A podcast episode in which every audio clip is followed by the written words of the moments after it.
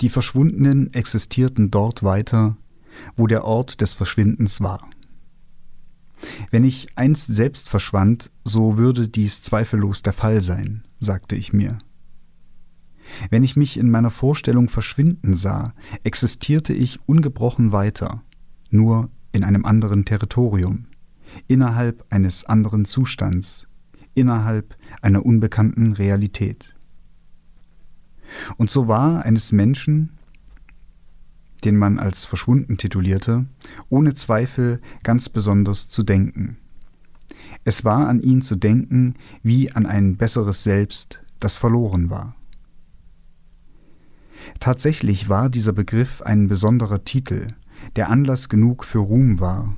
Ein Verschwundener zu sein hieß, eine Legende zu sein, Kämpfe überstanden zu haben, von denen nur Schatten wussten. Es hieß, sich in eine Idee verwandelt zu haben, die weitergetragen wurde, die wie ein Schatten über Land ging, abgelöst von dem, der ihn geworfen hatte. Der in Gedanken weiterging, zugedeckt von Schweigen, einem Schweigen, das so lange im Gedächtnis blieb, bis es von einem nächsten Fall von Verschwinden abgelöst wurde. Einer nach dem anderen fiel mir ein, wenn ich auf dem Weg in Richtung der Kohlenbahnlinie war, auf einmal erinnerte ich mich sogar ihrer Namen. Und der Gedanke ließ mich nicht los, dass das Territorium ihres Verschwindens hinter der Kohlenbahnlinie begann. Und dann fragte ich mich seltsamerweise, gerade in den Augenblicken, in denen ich in der Stadt wieder eintraf, ob ich nicht selbst inzwischen zu den Verschwundenen gehörte, ob der schattenhafte Ruhm des Schweigens nicht begonnen habe, auch meinen Namen zu bedecken. Das war ein Auszug aus der Erzählung Alte Abdeckerei von Wolfgang Hilbig. Ihr hört Blaubert und Ginster, eine Stunde Literatur und bei mir im Studio ist der Verkünder der Kunde von den Bäumen, Mario Osterland. Vielen Dank und wie immer mit mir am Mikrofon der Stanley Kubrick der Thüringer Literaturszene, das Camera Eye, Ralf Schönfelder. Hallo. Merci, merci. Hallo Mario. Ja, Wolfgang Hilbig, alte Abdeckerei. Er wäre dieser Tage 80 Jahre alt geworden. Wir sind im Wolfgang Hilbig-Jahr. Im Doppeljahr sogar. Ja, im Doppeljahr, genau. Und ja, was soll man sagen? Er ist eigentlich einer der großen Sprachgiganten der deutschen Literatur, wie ich finde. Es wird ähm, höchste Zeit, dass er wieder auch durch dieses Jubiläumsjahr in den Fokus rückt. Ich freue mich wirklich sehr, dass wir ihn jetzt ähm, in die Sendung, ich will nicht sagen packen können, aber dass wir ihn in, der Sendung sinnvoll unterbringen können. Ja, ähm, anlässlich des Hilbigjahrs äh, haben wir uns letztens in Erfurt mal getroffen. Genau, wir haben nämlich länger überlegt, welches Buch wir von genau. Hilbig besprechen und lesen wollen und waren erst äh, bei dem Roman Ich hängen geblieben und haben uns dann aber vor kurzem in Erfurt getroffen bei einer Veranstaltung mit Clemens Meyer. Unter dem schönen Titel Alte Abmeierei. Genau. Clemens Meyer, ein Mitglied der Wolfgang Hilbig Gesellschaft und ein ja, ein Leser Hilbigs, der also ein Programm über Wolfgang Hilbig gemacht hat. Und er hat da aus mehreren Texten gelesen, das war sehr schön. Und als letztes, glaube ich, kam der Schluss von Alte Abdeckerei. Mhm. Die letzten drei, vier Seiten etwa. So in etwa, ja. Und danach bin ich, weiß ich noch, zu dir gekommen, Mario, und habe gesagt, wir müssen alte Abdeckerei lesen und besprechen. Das ist das richtige Buch. Ja. Und das kam mir sehr zu Pass. Äh, nicht, weil ich den Roman Ich nicht lesen wollte, das werde ich auch noch tun, auf jeden Fall. Übrigens in der Werkausgabe Nachwort Clemens Meyer. Ah. Sondern weil der Text an diesem Abend offensichtlich einen ähnlichen Effekt auf dich hatte, wie er ihn Anfang des Jahres auf mich hatte. Ich habe hab die Erzählung ziemlich genauso in der ersten oder zweiten Januarwoche dieses diesen Jahres das erste Mal gelesen und du weißt es, ich weiß es, alle passionierten Leser wissen es. Es kommt nicht allzu oft vor, dass man ein tatsächliches Leseerlebnis hat. Ja. Dass man wirklich, Nach einer Weile kommt es nicht mehr so oft vor. Dass man wirklich ja. merkt, die Lektüre dieses Buches hat jetzt was verändert ja. in meiner Lesebiografie, in und der Art und Weise, wie ich Literatur sehe. ja, absolut. Und so ging es mir auch. Ich habe tatsächlich noch Tage danach über diesen, diese kurze Passage, ich kannte ja den Rest noch nicht, nur diese paar Seiten, die Clemens Meyer vorgelesen hat, nachgedacht und hatte einen ganz starken Eindruck davon, also ich wurde daran erinnert, dass Poesie, dass Literatur wahrscheinlich begonnen hat mal mit einem magischen und spirituellen Ursprung, dass ihre Aufgabe es irgendwann mal war, Kräfte und Mächte anzurufen. Denn ja. dieses Ende von alter Abdeckerei ist wie ein weltlicher, verzweifelter Zauberspruch, für mhm. mich jedenfalls. Das ist definitiv, das sind die Schritte in die Transzendenz. Genau. Es, es klingt ja. alles, es klingt jetzt alles vielleicht sehr hochtrabend für Menschen, die diesen Text nicht kennen, die vielleicht auch noch nie etwas von Wolfgang Hilbig gehört haben. Aber liebe Hörerinnen, liebe Hörer, ich verspreche euch, wir versprechen euch, es ist kein Wort übertrieben. Wolfgang Hilbig zu lesen, das ist wie die Entdeckung eines neuen Kontinents. Das ist einfach phänomenal. Ja.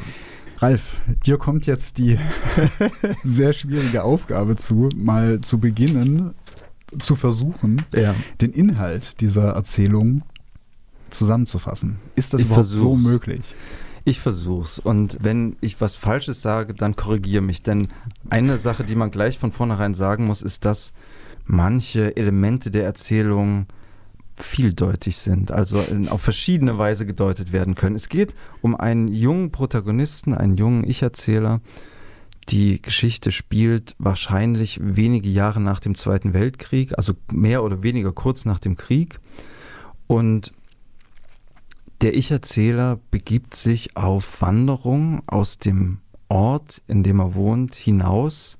Er geht Richtung Osten und er sucht während dieser Erzählung einen Ort, einen Platz, den er schon vor Jahren mal aufgesucht hat, sich dann dort nicht mehr hingewagt hat. Es ist ein legendenumwobener Ort. Es ist eine, eine Gegend, wie hast du es gesagt, Mario, im Vorgespräch, eine Art Industriegebiet? Ein ja, ich glaube, heute würde, heute würde man, glaube ich, sagen Industriepark. Eine Art ja, Industriepark, mhm. genau. Das ganze Gebiet trägt den Namen Germania 2. Allerdings heißen auch die einzelnen Elemente dieses Gebiets, also die Fabriken, die dort stehen, ebenfalls Germania 2. Es gibt einmal einen Kohleschacht, durch den die Gegend unterhöhlt wurde. Und es gibt eine alte Abdeckerei, eine Abdeckerei. Übrigens, Mario wusste natürlich im Gegensatz zu mir, was eine Abdeckerei ist. Äh, ich muss es tatsächlich nachschlagen. Also, äh, beziehungsweise aus der Erzählung wird es auch deutlich, aber ich wollte es vorher wissen. Also, es ist eine Fabrik, in der Tierkadaver verarbeitet werden zu Waschmitteln und zu Seife. Das ist so der nächste Schritt schon. Also im Prinzip eigentlich, wenn, wenn man ein altes, äh, krankes Nutztier hat, dem man sozusagen eine Gnade erweisen will, oder dass man, oder man muss es so hart sein, für dass man keine Verwendung mehr hat, dann kommt das zum Abdecker, wird dort getötet und dann wahrscheinlich, also so habe ich es dann bei Hilbig verstanden, in dieser angeschlossenen Seifensiederei dann eben zerkocht ja. für, also so die Fette herausgekocht, um daraus dann eben Waschmittel und Seifen und solche Sachen herzustellen. So genau. habe ich diesen Produktionsprozess zumindest verstanden dort ja. im Text. Und es scheint so, als ob in der Gegenwart, zumindest in der späten Gegenwart der Erzählung, dieser, dieses ganze Gebiet bereits zusammengestürzt ist wegen dieser Unterhöhlung. Es hat sich teilweise in einen Teich verwandelt und es sind eigentlich nur noch Ruinen. Und er sucht diesen, dieses Gebiet und das ist sozusagen die eine Ebene der Handlung und eine zweite ist, dass immer die Rede ist von den Verschwundenen. Das ist ja auch die Stelle, die mhm. du gerade gelesen hast, Mario, zu Beginn. Er spricht von den Verschwundenen. Es ist nicht so ganz klar, wer die Verschwundenen sind. Ich glaube, dass die Verschwundenen, dass dieses Wort für mehrere Gruppen von ja. Personen stehen, so und muss man es vielleicht sagen. Erstens das, äh, für mehrere Gruppen von, von Verschwundenen und auch zu unterschiedlichen Zeiten, wie ich ja, finde. Ja, zu unterschiedlichen Zeiten. Weil das ja. ist so eine, so eine Ergänzung, die ich noch machen würde. Du hast die Zeit der Erzählung sehr interessant, sehr richtig, aber eben auch nicht umfassend, ja. als für kurz nach dem Zweiten Weltkrieg angesetzt. Das stimmt und stimmt natürlich auch wieder nicht, weil du dann auch wieder von der späten Gegenwart des Textes gesprochen hast. Also es geht durchaus schon bis in die Endzeit der DDR eigentlich mit herein, würde ich sagen.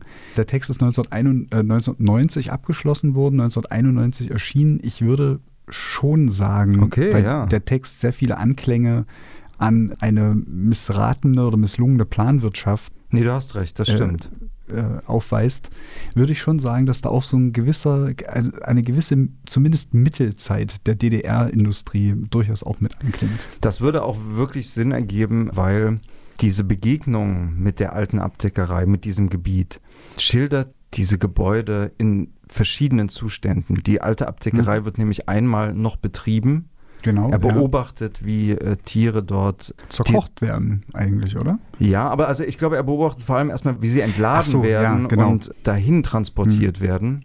Und am Ende ist es eben eine Ruine. Mhm. Was man aber vielleicht an, diesem, an dieser kleinen Verwirrung hm. schon sehen kann, ist, dass also auch die Zeitebenen nicht klar markiert sind. Es hm. geht alles ein bisschen ineinander über. Ja, weil die Zeit, die der Ich-Erzähler reflektiert, teilweise auch innerhalb eines Satzes sich ändert. Was wiederum auch der Form des Textes geschuldet ist, weil es meistens so ist, dass ein Satz sich über eine Seite oder anderthalb Seiten erstreckt was aber nicht heißt, dass es irgendwie unklare, verschachtelte Bandwurmsätze sind. Es sind eher so lange zusammengefügte Sätze, die in sich immer wieder abbrechen und der Erzähler dann wieder neu ansetzt, um die richtige, auch tatsächlich die richtige Sprache und die richtige Präzision einerseits für das, was er sieht, zu finden, die richtigen beschreibenden Worte zu finden und aber auch gleichzeitig der Erinnerung seiner eigenen, die einfach heimtückisch ist, die ihn immer wieder täuscht, irgendwie noch genauer zu fassen zu bekommen. Weil das ist noch so eine andere Ebene, die, die man vielleicht so zur äußeren Charakterisierung ansprechen sollte. Es geht nicht nur darum, dass der Ich-Erzähler durch eine Landschaft läuft und diese Industrieruinen aufsucht und diesen Ort aufsucht, den er vermutlich aus seiner Kindheit oder frühen Jugend kennt, sondern es geht auch gleichzeitig darum, dass der Ich-Erzähler sich selbst sucht und seine mhm. Selbstverortung und sich eben auch erinnert, wie er mit seinesgleichen, nennt er es, vermutlich mit Familie oder Freunden, dort gelebt hat in der Nähe, wie er zu, wie sie zusammen Abend, zu Abend gegessen haben, wie man oder wie er zu spät nach Hause kam und das Essen schon wieder äh, vorbei war und so. Also auch diese persönliche Ebene spielt ja. auch eine ganz große Rolle. Das, die persönliche Ebene und dann spielt eben auch eine große Rolle, eine gigantische Metaebene, eine ganz große Ebene der Erdgeschichte, Menschen und Erdgeschichte, die Erde bestehend aus Schichten des Lebens und des Todes, der Biomasse und der Schmerzen. Die Energien und Vorgänge in der Erde. Genau. Es geht ja um Kohleschächte und so. Um Kohleschächte, um die Wiederverarbeitung von, von Tieren, von Leben. Diese ganze Unbegreiflichkeit des immer Fortschreitens, des, des gleichgültigen Wandels der Materie und der Erde. Ich glaube, das ist sowas, worum eigentlich diese, diese Erzählung kreist, um dieses Unbegreifliche und auch irgendwie Unaussprechliche dieses steten mhm. Wandels. Ja, es ist wirklich ein, ein sehr eindrucksvolles meditatives Kreisen, 120 ja. Seiten lang. Ein, ein Kreisen, das sich um einen Ort entzündet und tatsächlich wie so, ein, wie so einen kosmischen Strudel aufnimmt. Mhm. Und auf einmal wird sozusagen von der, von der Suche des Ich-Erzählers nach diesem Ort der Abdeckerei wird auf einmal, wird von diesem Strudel alles erfasst, ja. was sozusagen, also Leben und Tod, äh, kosmische Kräfte, Genau. Und vor allen Dingen auch äh, das ist ein super Bild. Und kulturelle Traditionslinien. Das ist auch so. Kulturelle so Traditionslinien. Aber Mario, der Strudel, wunderbar, genau das ist es. Er, das, er wird immer mehr davon erfasst.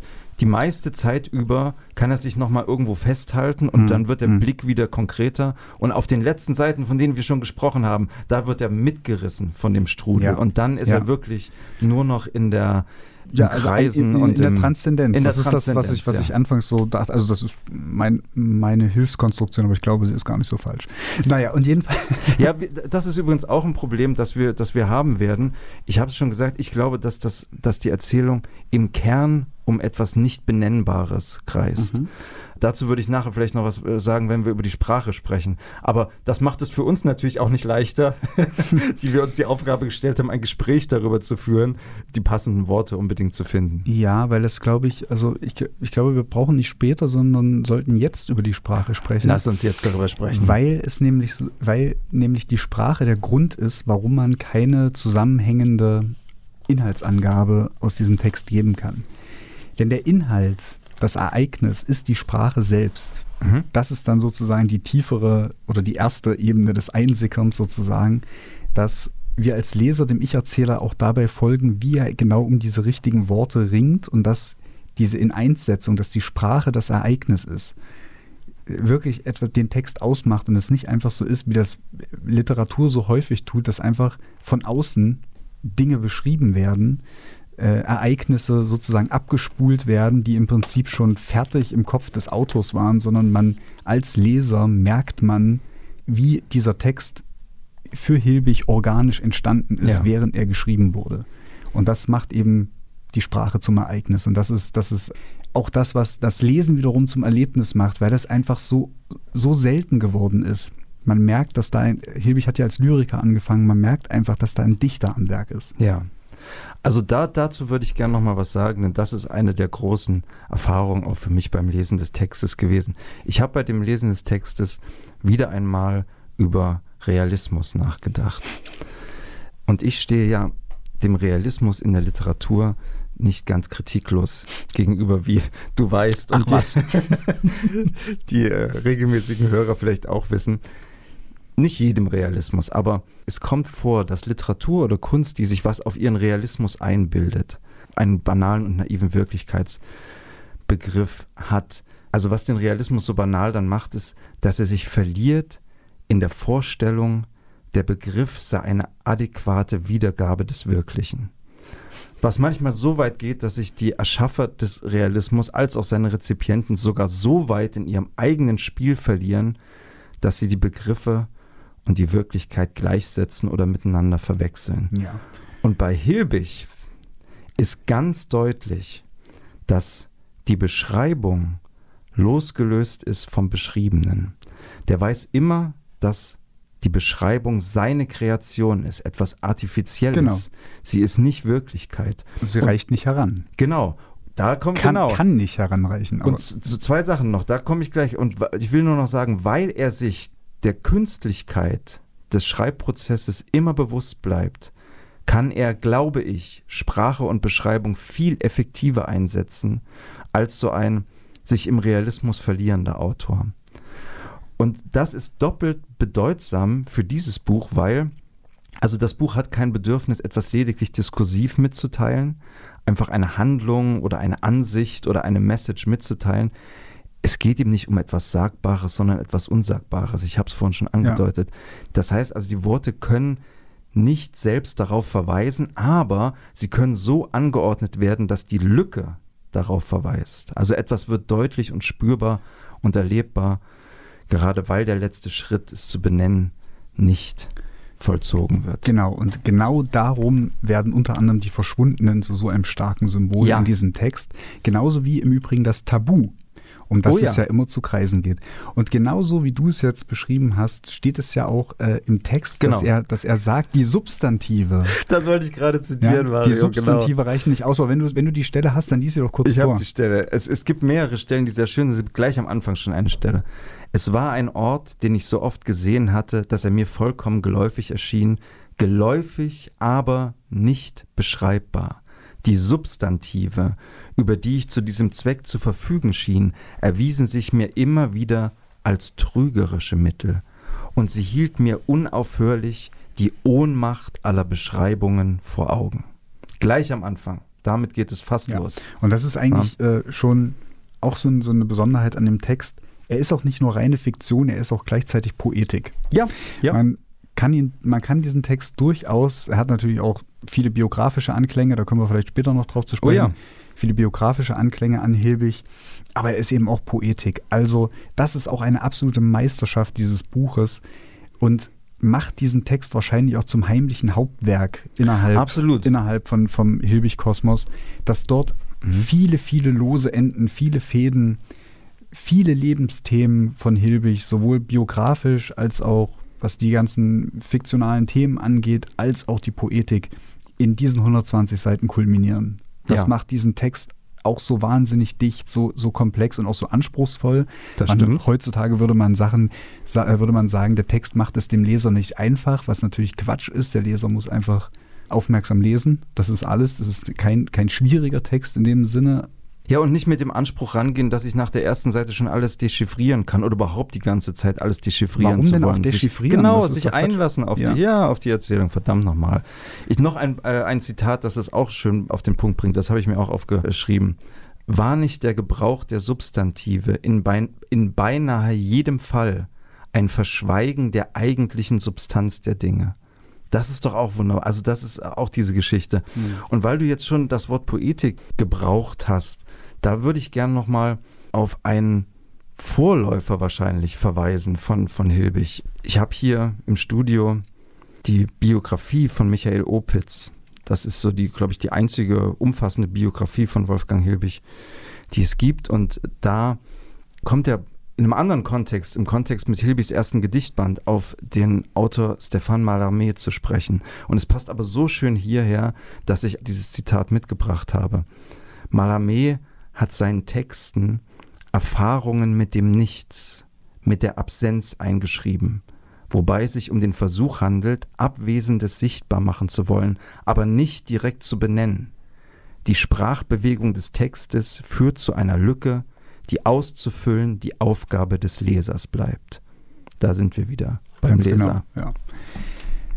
Und das, diese Lücke, dieses, diese, ähm, das Kreisen um die sprachlichen Lücken passiert dann auch noch in einer so dunklen, dichten Atmosphäre, mhm.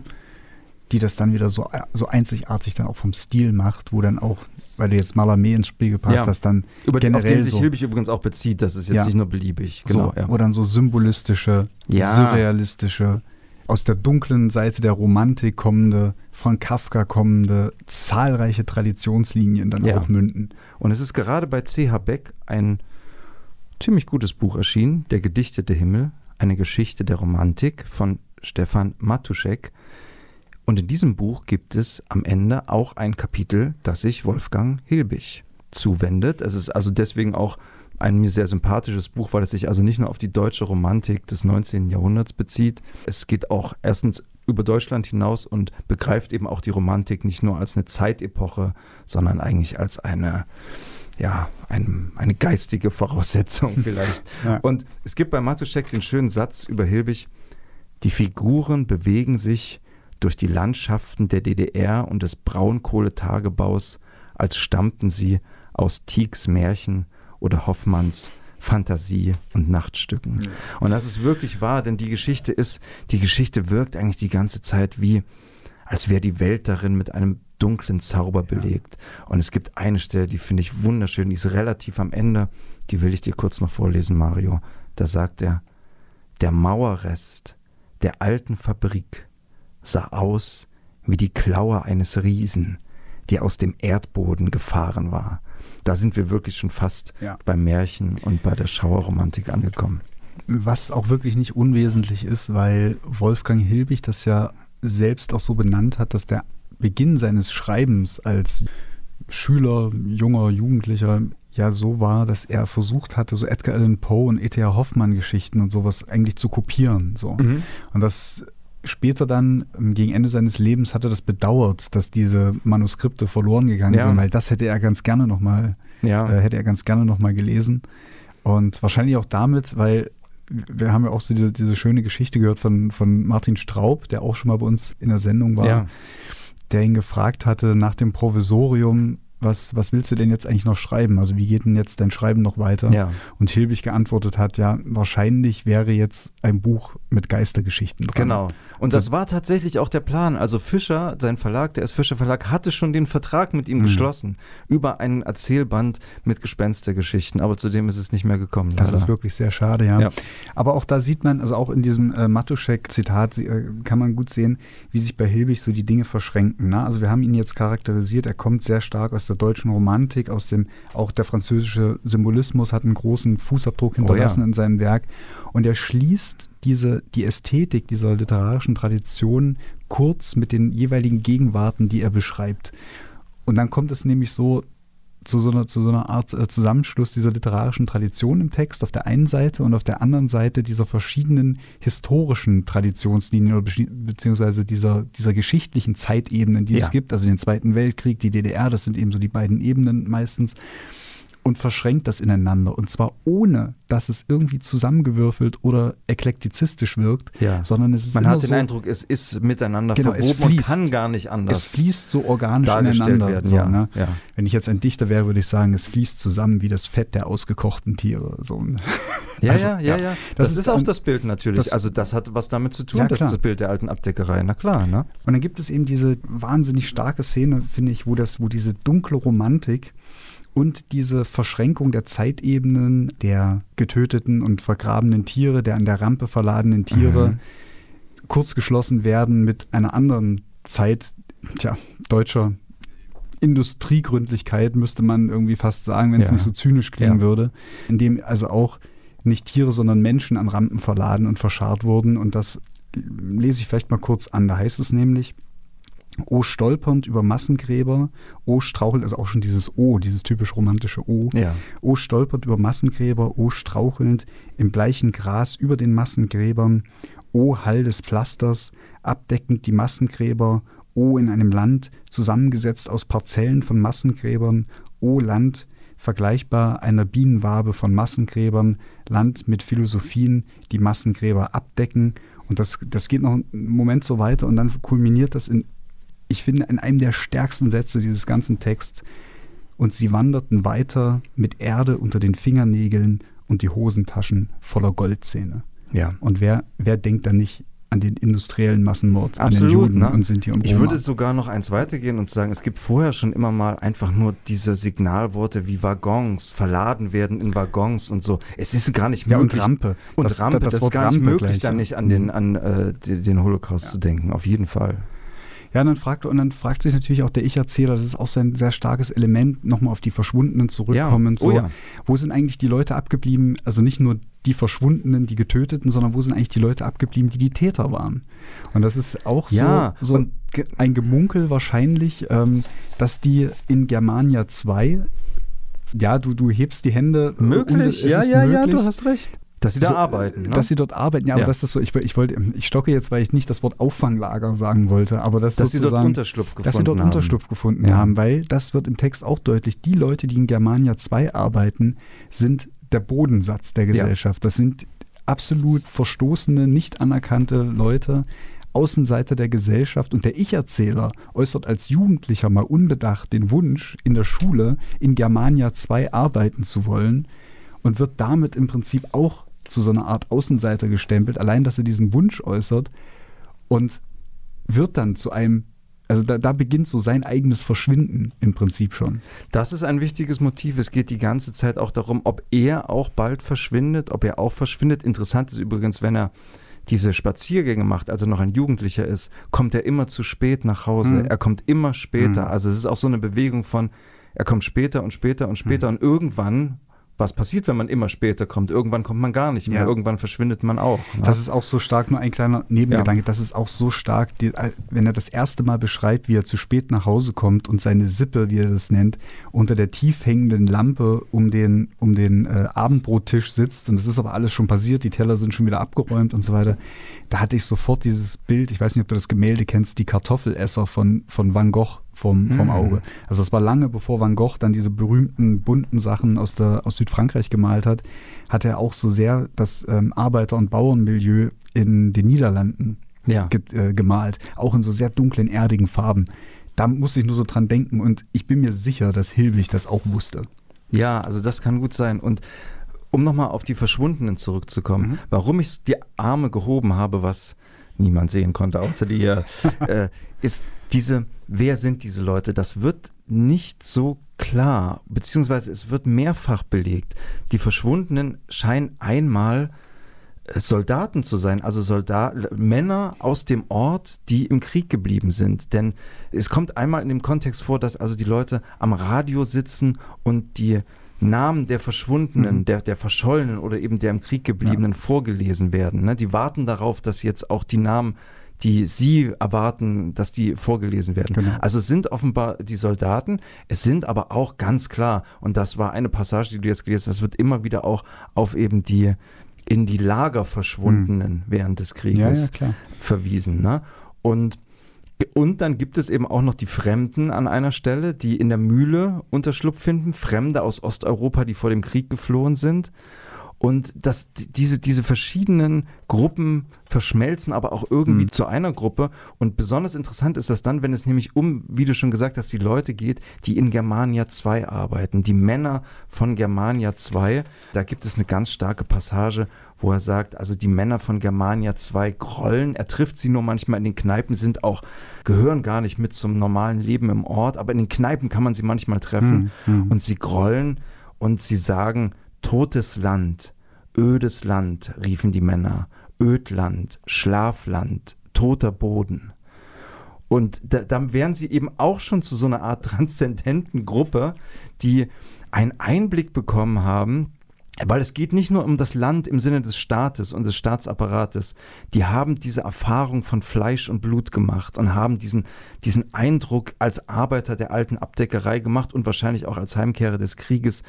So eine große Vision von Biomasse, die auch hm. über mehrere Seiten dann ausgebreitet wird. Das Tote vermischt sich zu Leben, zum Tod, zum Leben und ist aber nur Materie in, in dieser großen mhm. Vision. Es gibt da keine Hoffnung, keine Träume. Es ist wie eine so treibende, gärende, sterbende, faulende und sich befruchtende Masse, mhm.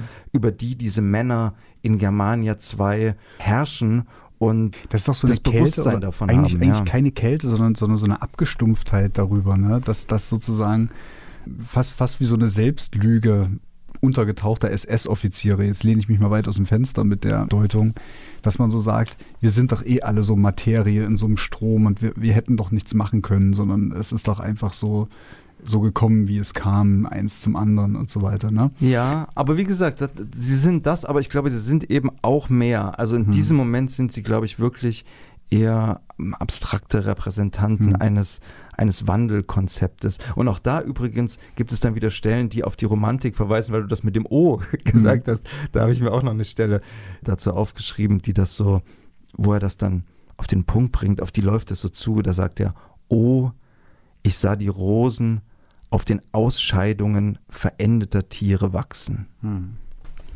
diese, diese Männer, wie gesagt, äh, von denen man, das ist ein Tabu sozusagen auszusprechen, wer sie waren, wer sie ja. sind. Irgendwie scheinbar gibt es ja Leute auch innerhalb dieser Erzählwelt, die es wissen, die aber eben nicht drüber sprechen die werden natürlich auch deswegen schon mal transzendent auf einer ganz banalen Ebene, weil in der Kneipe niemand nie neben ihnen sitzen will. Mhm. Ist auch so eine Sache, ne? Mhm. Und das ist ja, das zieht sich ja bis heute, ne? Also Leute, denen man nicht begegnet, mit denen man nicht spricht, äh, die kann man nicht kennenlernen, denen gegenüber hat man eben auch Vorurteile. So, ja. Das ist eine ganz, ganz banale Erkenntnis und das ist so alt wie die Menschheit wahrscheinlich, ne? Der Fremde wird äh, beugt. So.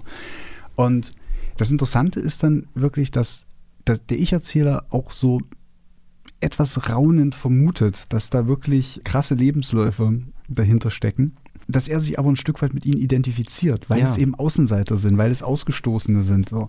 Und da würde ich jetzt vielleicht gerne mal den Bogen zur Biografie von Hilbig mhm. schlagen und warum das so der Fall ist. Ja, ja, genau, denn er hat nämlich die ganze Zeit auch das Gefühl, als ob das seine Klasse ist, mhm. als ob er sowieso genau. schon zu denen gehört. Also er sucht eben auch seine Herkunft mhm. auch in dem Buch. Und deswegen, genau, müssen genau. wir noch über die Biografie sprechen. Ja, weil Hilbig nämlich auch so einer war, der, also 1941 in, in Meuselwitz geboren, heute in Thüringen, Altenburger Land. In, zu DDR-Zeiten war das der Bezirk Leipzig. Also ich glaube, auch da gibt es noch so eine Identitäts- und Herschiebung äh, in dieser Ecke. Der immer so ein bisschen, wo, wo fange ich an? Also der in den 80er Jahren von der DDR in die BRD übergesiedelt ist und irgendwie diesen Stempel des Arbeiterschriftstellers vom BRD-Feuilleton bekommen hat und dem immer so ein bisschen. Ja, weil er als Heizer gearbeitet ja, hat. Ne? Das ist so. Mh. Aber kein Arbeiterschriftsteller ist oder, oder war, sondern er hat sich immer als ein Arbeiter und ein Schriftsteller gesehen. Ja. Wohlwissend oder, oder, oder nicht wohlwissend, aber auch ganz stark gemerkt, dass beide Existenzen und beide Identitäten nicht miteinander in Einklang zu bringen ist. Und also das ist auch ein wiederkehrendes Thema seiner Bücher. Das, das zieht sich durch alle seine Bücher, ja. durch alle seine Texte, vor allem durch die Prosa, aber auch in Essays zieht sich das durch, dass er immer die Tätigkeit auf der einen Seite als einen Verrat an der Tätigkeit und der Identität der anderen Seite begriffen hat. Ja. Das wird ganz stark auch deutlich nochmal in den Poetikvorlesungen, die er 95 gehalten hat, die im Prinzip schon so eine frühe, also eigentlich fast schon eine Abrechnung mit dem Literaturbetrieb gewesen, wo er das ganz deutlich zur Sprache bringt und, und sagt, vielleicht lese ich die Stelle einfach ganz kurz vor. Ja, bitte. Bis auf den heutigen Tag geschieht es immer wieder, dass sich in den Feuilletons, besonders in denen, die ihren Ursprung in den alten Bundesländern haben, als ein Autor beschrieben werde, der aufgrund seiner Herkunft sowie seines Lebensverlaufs Voraussetzungen gehabt hätte, geradezu ein Vorzeigepoet der Arbeiterliteratur zu werden, des sozialistischen Realismus gar, oder man drückt, was noch weitergeht, sein Erstaunen darüber aus, dass es in der DDR niemals den ernstlichen Versuch gegeben hat, mich zu einem prototypischen Vertreter des ebenso viel beredten wie inexistenten Bitterfelder Wegs zu machen. Mutmaßungen dieser Art sind geradezu lächerlich, Sie zeigen nur, wie weitgehend sich das westdeutsche Feuilleton bei aller kritischen Anstrengung schon im Begriffsnetz der DDR-Ideologie verstrickt hatte.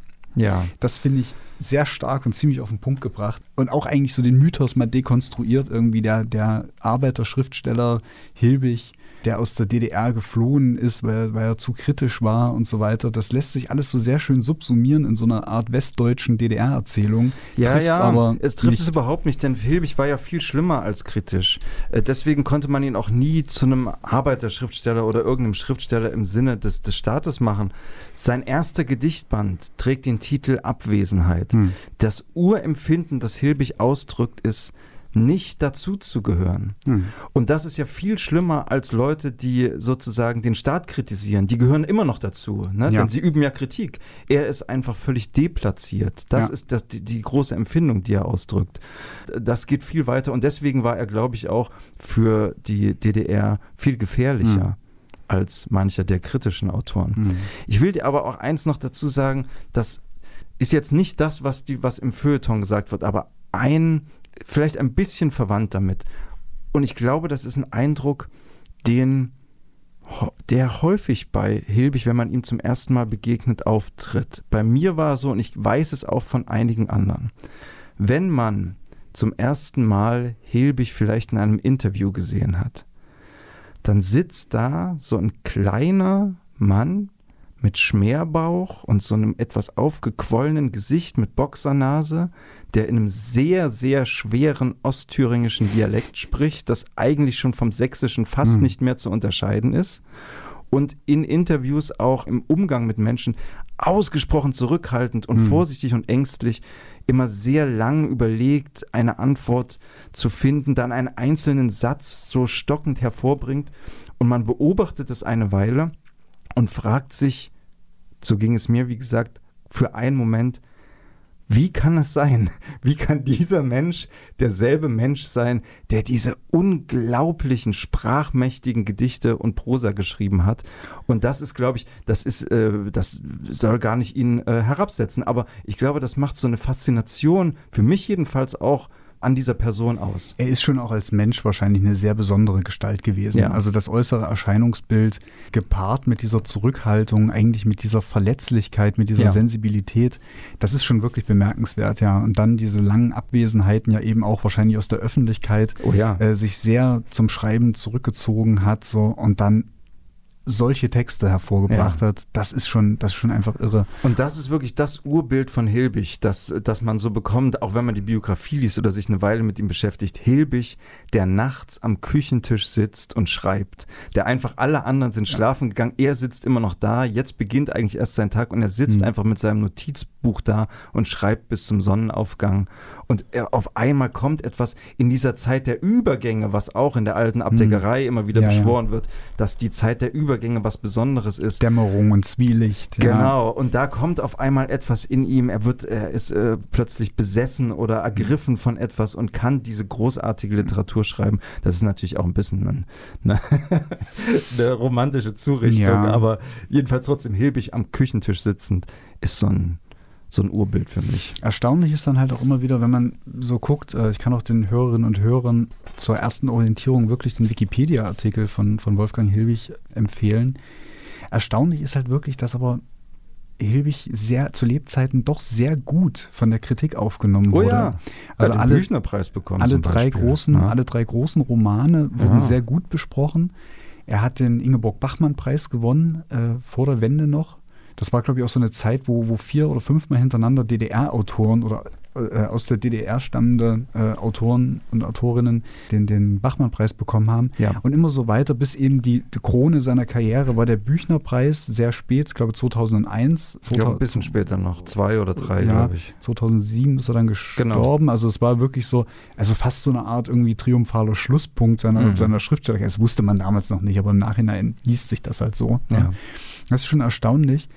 Aber auf der anderen Seite habe ich wirklich das Gefühl, dass, dass die Leserschaft so ein bisschen ausgeblieben ist oder jetzt irgendwie auch weggebrochen ist. Also ich kenne mhm. Hilbig-Leser wirklich nur aus meinem Umfeld, insofern sie sich irgendwie beruflich mit Literatur auseinandersetzen und Trommelwirbel aus dem Osten kommen.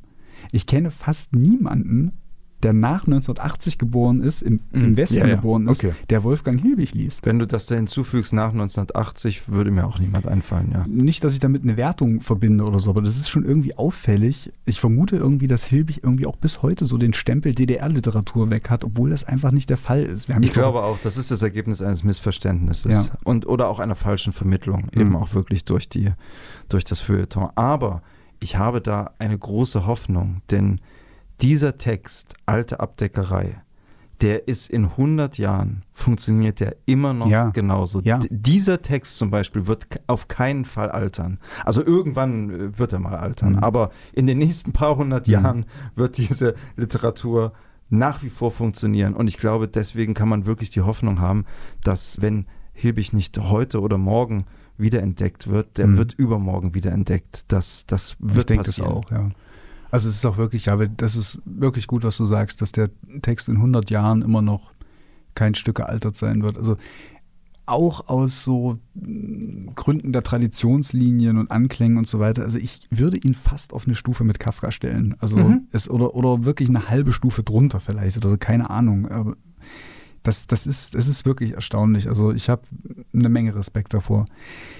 Dummerweise oder erstaunlicherweise ist es dann aber so, ich habe in Vorbereitung auf diese Sendung auch die Poetikvorlesungen gelesen, die sind jetzt schon sehr schlecht gealtert, das muss man leider sagen.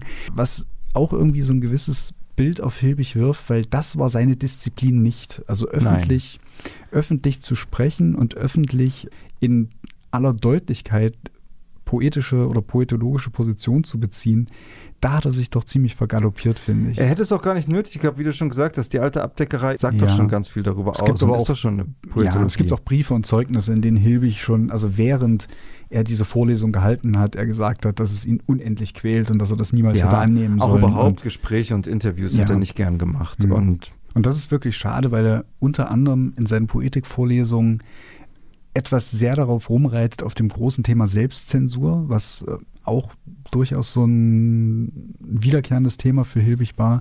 Und er setzt das meiner Ansicht nach etwas sehr blauäugig so in eins die gewisse Selbstzensur, die in der, oder nicht die gewisse, die Selbstzensur, die in der DDR geherrscht hat und eine gewisse Selbstzensur, die durch so Trends und ähm, Vorlieben der westdeutschen Literaturkritik ja, äh, entstanden sind und so. Bis hin dazu, dass er, ein, dass er pauschal den Zeitgeist geißelt und dann sagt, also man muss sich ja eigentlich selbst zensieren sozusagen, um irgendwie nicht dem Zeitge beim Zeitgeist unter die Räder zu kommen. Und das ist halt dummerweise Wasser auf die Mühlen. Also heutzutage, das konnte Hilbig damals Nein, noch nicht wissen. Und deswegen wissen. sage ich, dass die Poetikvorlesungen schlecht gealtert sind, Mhm. weil das doch Wasser auf die Mühlen von Leuten sind, die sich heute als die großen Wahrheitsverfechter Ja, aber Ähm, vielleicht äh, liest man das auch nur jetzt so, weil wir die eben die ganze Zeit damit äh, konfrontiert sind. Vielleicht liest man das in 20 Jahren auch schon wieder nicht mehr so. Ne? Also Aber wenn du das so meine ich, willst, das es gibt zum Beispiel auch einen großen Essay von Arno Schmidt, einem westdeutschen Autor aus den 50er Jahren, wo er genau dasselbe beschreibt, diesen Konformismus Mhm. in der westdeutschen Literatur, der also eine Mhm. freiwillige Anpassung an Trends und so weiter ist. Arno Schmidt hat sicherlich in den 50er Jahren genauso wenig das vorhersehen können, wie das äh, heute behandelt wird. Und Aber ja. diese, diese Zeitlosigkeit oder fehlende Zeitlosigkeit, Mhm. das wollte ich damit nur sagen, unterscheidet eben die Texte alte Abdeckerei Ja, oder die Erzählung eben stimmt. von so Sachen wie Absolut. Poetikvorlesung. Das letzte war Hilbigs Disziplin nicht, so sehr ich ihn auch schätze. ja. Ja, Wir lesen weiter die Erzählungen und die Gedichte und ihr da draußen hoffentlich genau. auch. Ja, das hoffe ich auch. Ja, Wolfgang Hilbig, wir haben ihn heute, ich würde sagen, umkreist. Umkreist, auf jeden Fall. Anders Ganz ist es- silbig entsprechend. Ja, anders ist es wahrscheinlich angesichts des Textes und innerhalb einer Radiostunde nicht möglich. Ich hoffe dennoch sehr, dass das ein, eine weitere Werbung mit Ausrufezeichen war, dafür Wolfgang Hilbig wieder zu entdecken. Vielleicht auch mit der alten Abdeckerei anzufangen. Es ist, obwohl es das heimliche Hauptwerk ist, vielleicht auch trotzdem der beste Startpunkt. Ansonsten vielleicht auch die kurze Prosa kann ich auch sehr Ja. empfehlen. Texte wie Der Durst zum Beispiel. Also das ist schon genial. Oder das Provisorium, wenn man vielleicht erstmal mit einem leichter als biografischen Text zu identifizierenden Roman beginnen will. Ja. So oder so würde mich freuen, wenn Hilbig jetzt auch angesichts des Jubiläums wieder neue Leser findet und wieder stärker rezipiert wird. Unbedingt. Ja, Mario, dann- haben wir noch ein Lied für den Schluss? ich soll mir was wünschen. du sollst dir was wünschen. Ja, ist vielleicht ein bisschen cheesy für diese Sendung, aber ich wollte es trotzdem dabei haben. Deine Lakaien, die ich sehr schätze, haben am Fenster gecovert von City. Das finde ich großartig und damit Steigen wir aus, würde ich sagen. Dann hören wir das Danke jetzt noch. fürs Zuhören. Bis zum nächsten Mal. Ciao. Tschüss.